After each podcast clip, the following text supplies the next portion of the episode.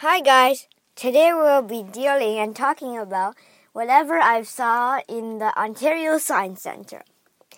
Oh my god, this guy from uh, Toronto, this uh, girl, she invented this thing where to help people with ALS. That is, like you can't move your limbs, like your legs and arms. So, yeah uh she contr- he she made like a half keyboard, half mouse controller thingy that can be controlled using people's tongues. So first of all, she grabbed her brother's hockey mouthpiece, protection mouthpiece, and then added five buttons to it. Buttons, not switches. Buttons. And then these five buttons each represents one direction.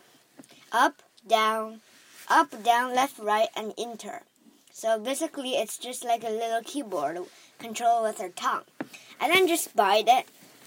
And then connect a wi- using a wire connect the mouse mouthpiece and a circuit board and then and then using the circuit circuit board then compare then then um, then then connect it with a computer.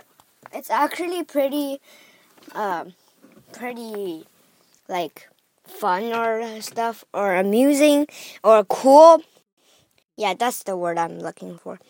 So it's actually pretty hard to get the directions right. For example, oh, your your mouse is a little bit away from the place you want your mouse to be, and then you just click the wrong button, and then your mouse went the wrong direction, and that's pretty annoying too. So you have to get the, those directions right.